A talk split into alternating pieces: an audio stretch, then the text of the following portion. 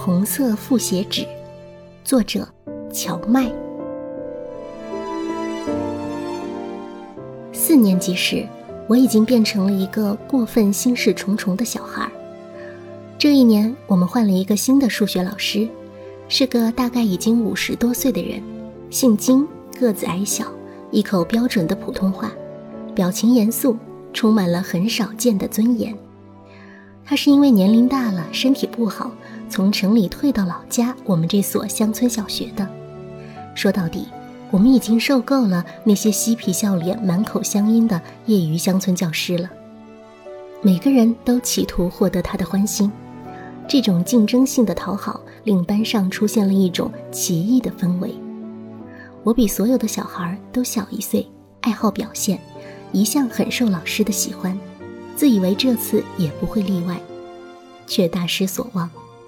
他似乎对我这个优等生毫无好感，表扬时总是相当平淡，并且漫不经心的。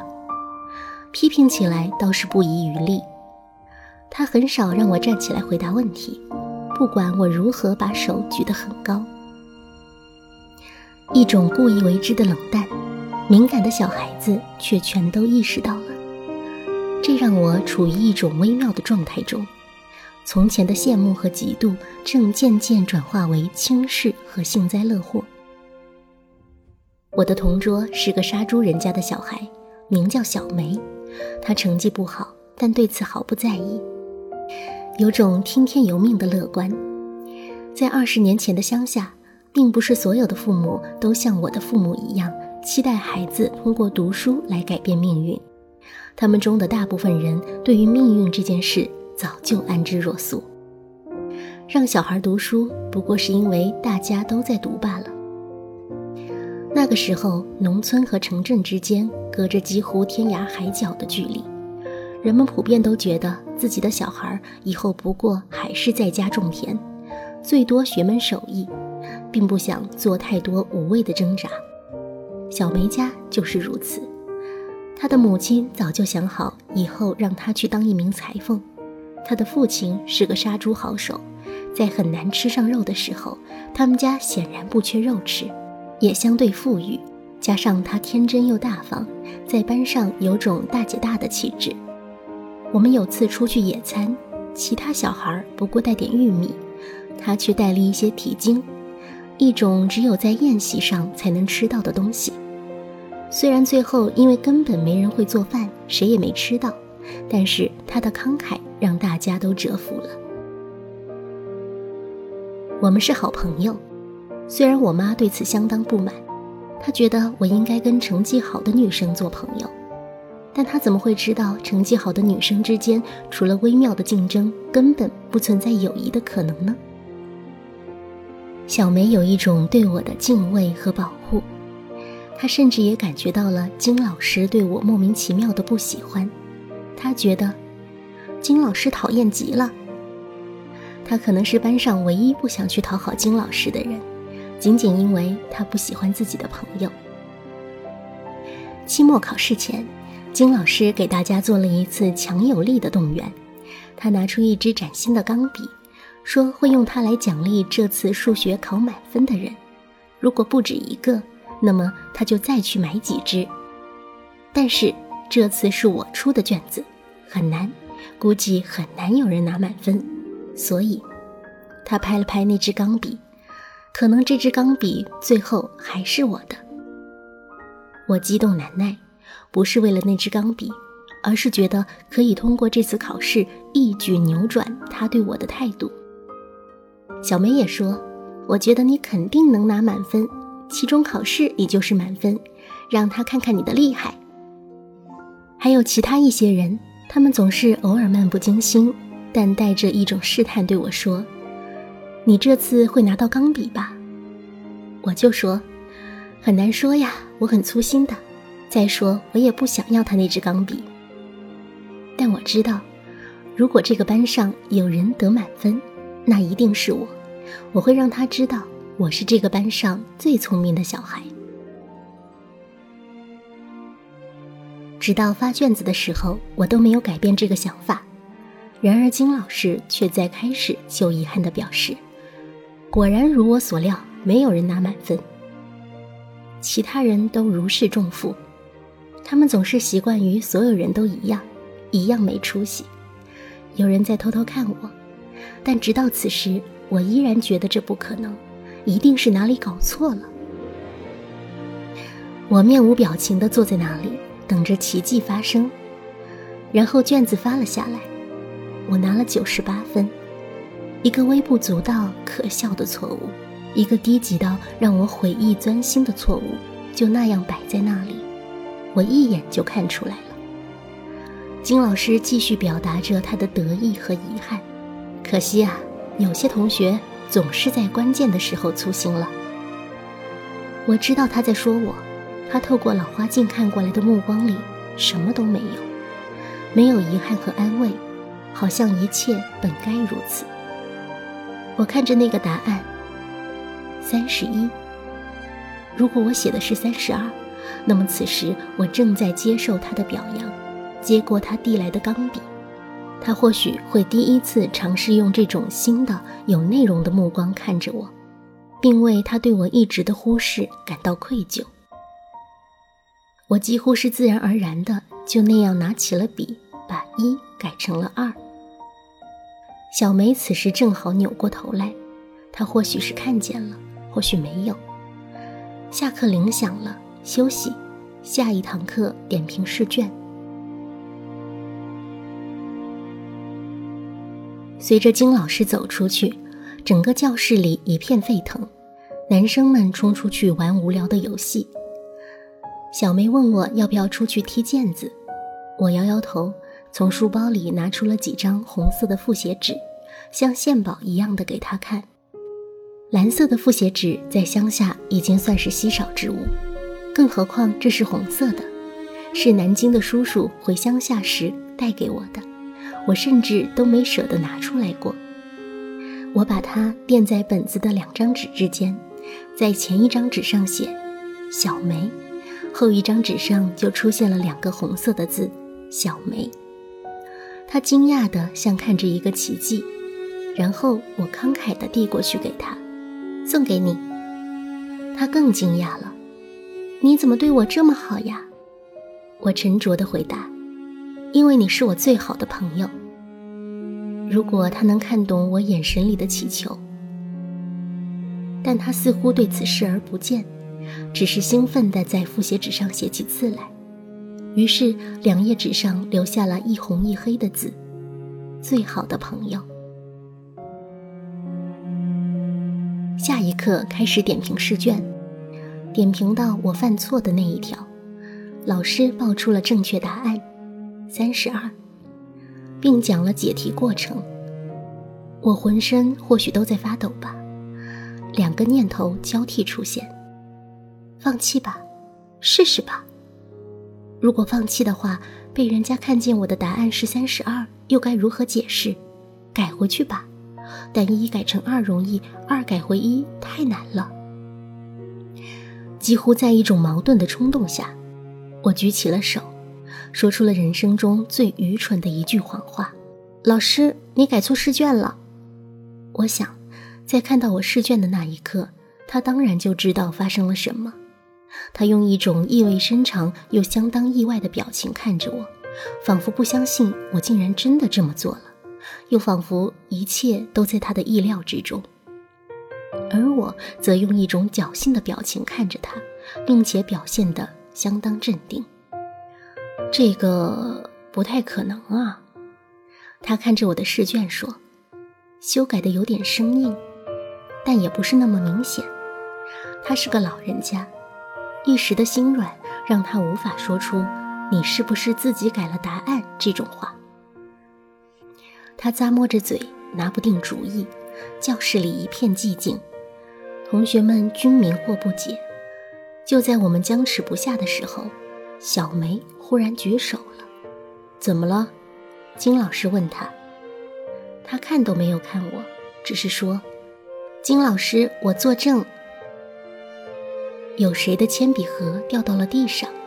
有人短暂的叫了一声。寒风从打碎的玻璃窗一角吹进来，我死死盯着试卷。时间好像已经过去了一整年那么久。他继续说：“我证明试卷发下来的时候确实就是三十二。”他还跟我讨论了一下，说这个答案应该是对的，可能是老师批改的时候弄错了。这次全班哗然。我猛然抬头看着金老师，他正震惊地看着小梅。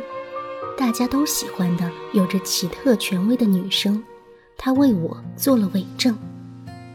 金老师又沉默了一会儿，一时间说不出话来。他转身疲倦地走回了讲台，背影像是一头已经累坏了的牛。然后他在讲台上呆坐了一会儿，面无表情地宣布他改错了试卷，我的成绩是满分。并且把那支钢笔奖励给了我。我上去领那支钢笔，他还是那样眼神空洞地看着我。他是一个老人了，如果他年轻一点，一定不会任由事情这样结束。就在那一刻，所有人都羡慕地看着我，但我却忽然觉得自己可能再也不会快乐起来了。满分不会让我快乐，钢笔也不会。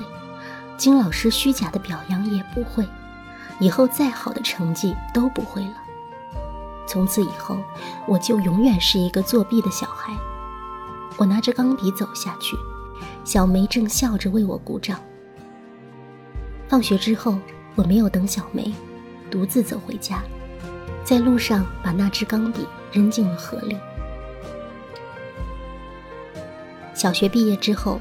妈妈担心我跟小梅这样成绩不好的小孩混在一起会耽误前途，硬是把我转学到了邻近的镇上去读初中。我跟小梅刚开始还在周末时偶尔见一面，后来就越来越见不到了。我们都认识了新朋友，有了新的青春期烦恼，并且再也没有谈论过那件事。她不负我妈的期望，慢慢变成了一个问题少女。传说整天跟小流氓们混在一起，并且还被人看见和男生在草垛后面脱了衣服。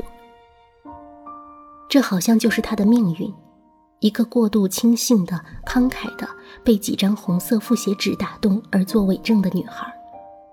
她天真的相信所有的感情都值得自己去献身。我送给她几张红色复写纸，就换得了她的心。更别说那些在他放学路上冲他吹口哨、送给他廉价礼物和大量赞美的男生。然后命运一路往下，他初中毕业之后没有再读书，在工厂里做了几年工，随后就嫁给了一个有点钱但年龄很大的男人。她过上了一些挥霍的日子，爱上了赌博。不久，男人出了车祸，赔了一大笔钱。自己也受伤了，家里很快没落。又传说半夜他的情人想从窗子爬进他的房间，结果却被逮住打了一顿。再接着他离婚了，不久就有传言说他开始吸毒。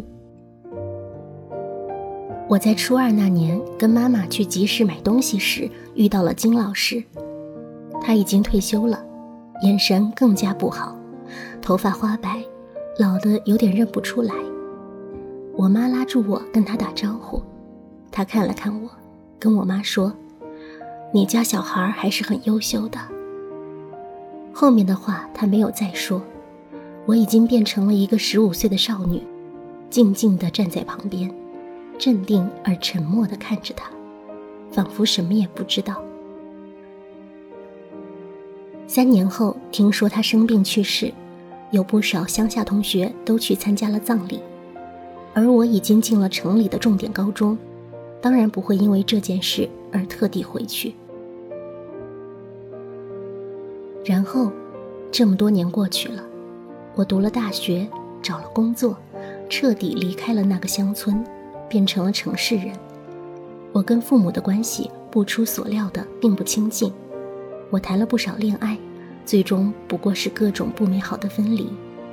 我换过几次工作，升了几次职，薪水一直在涨，与别人之间互相背叛利用的经验也在增长。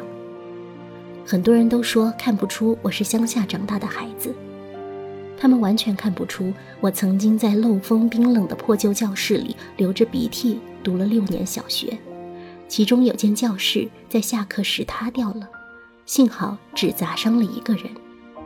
从那里到这里，我走了一段很远的路，而或许一切都该归功于我那冷漠的冒险精神。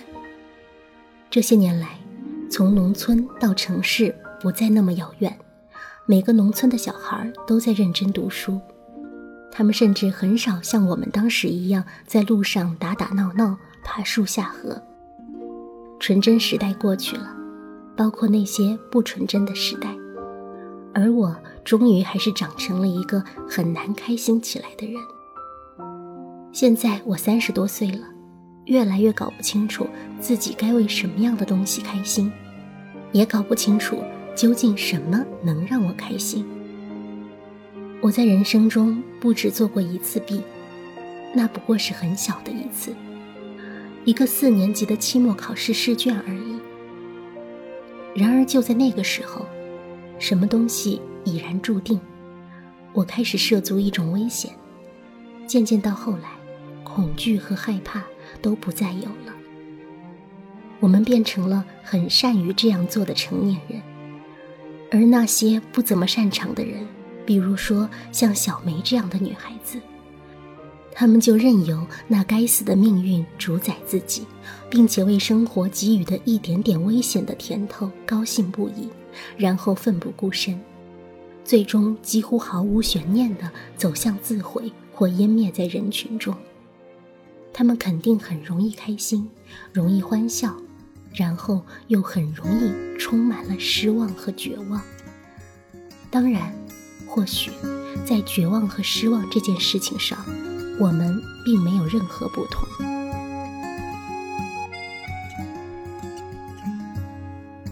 How many roads must a man walk down before you can call him a man? Many seas must a white dove sail before she sleeps in the sand? How many times must the cannonballs fly before they're forever banned? The answer, my friend, is blowing in the wind. The answer is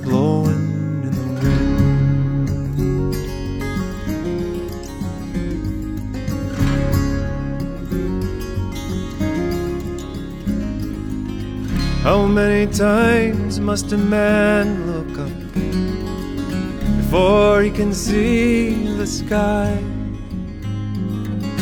How many ears must one man have before he can hear people cry?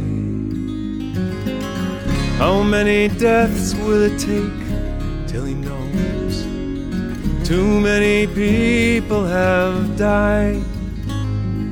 The answer, my friend, is blowing in the wind. The answer is blowing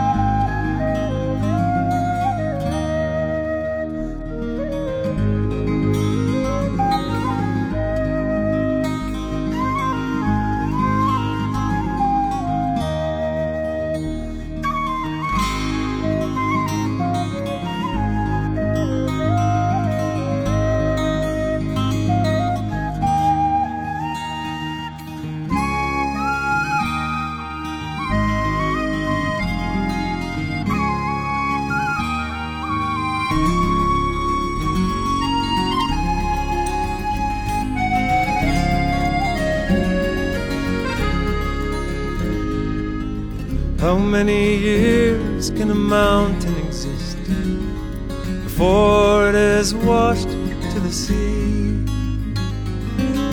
How many years can some people exist before they're allowed to be free? How many times can a man turn his head pretending he just doesn't see.